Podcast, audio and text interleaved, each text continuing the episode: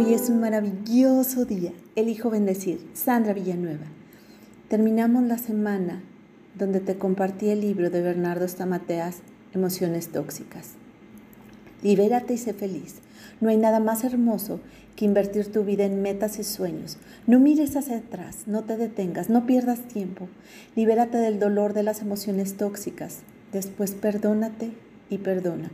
Y una vez que lo hagas, recuerda que para el que cree, todo es posible. Bernardo Estamateas. Generalmente las emociones negativas o tóxicas tienen una plataforma, el estrés.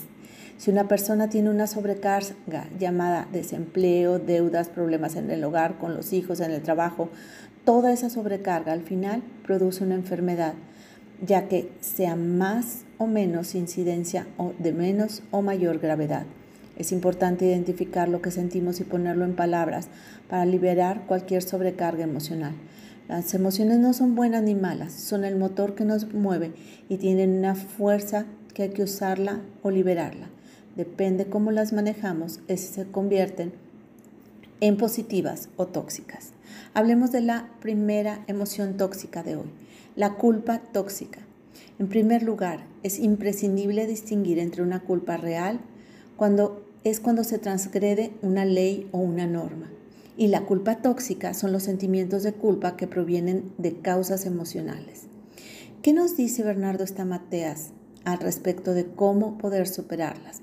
Son muchas sus acciones, pero te comparto una para identificar si tu culpa es una real y que encuentres solución o una tóxica. Esta solución es cuando te equivoques, pide perdón y sigue adelante no te detengas. Puedes pedir perdón de una forma rápida y sincera. Eso hace que avances y tomes plena conciencia de que aquello no volverá a suceder y ese error probablemente no lo cometas de la misma forma. Otra emoción tóxica, el rechazo tóxico. Todos en mayor o menor grado deseamos y buscamos ser aceptados. Una persona que vive un rechazo le produce un profundo dolor. Ante la herida de rechazo se experimenta mayor susceptibilidad, de tal forma que se dificulta la autoafirmación. Por ello es que sea tan importante superar el rechazo desde la perspectiva de que es una emoción tóxica. ¿Cómo se puede superar este rechazo? Se puede anular el rechazo de diferentes formas, como afirma Bernardo Stamateas. Entre ellas están, una, Aprender a valorarte por ti mismo siendo consciente de tu particularidad y original.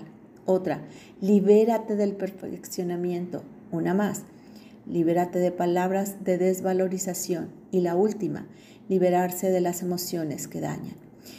La última emoción tóxica del libro de Bernardo Stamateas, celos tóxicos, son consecuencia del miedo a perder a alguien que se considera importante. En esta emoción tóxica intervienen los aspectos de amenaza, control, prohibición, perdón y pérdida. La persona celosa siempre tiene miedo a perder. ¿Cómo se puede superar esta emoción? Aquí hay algunas opciones.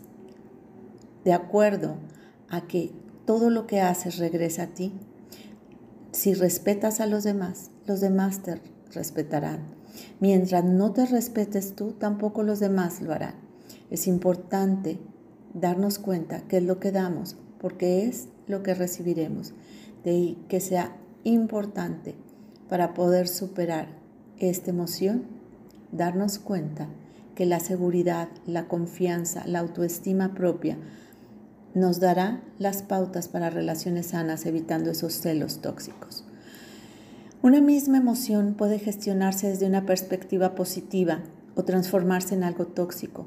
Conocer cuáles son las emociones tóxicas que limitan y vivir y experimentar día tras día la felicidad es poder hacer un cambio a esta perspectiva. En su libro Bernardo Stamateas es capaz de enseñar y ofrecer soluciones prácticas y efectivas. Te las compartí con mucho gusto en esta semana. Que tengas un bendecido día. Hermosa alma, te reconozco serena, calmada, alegre, sabia. Te mando un fuerte y cálido abrazo. Sandra Villanueva, yo estoy en paz.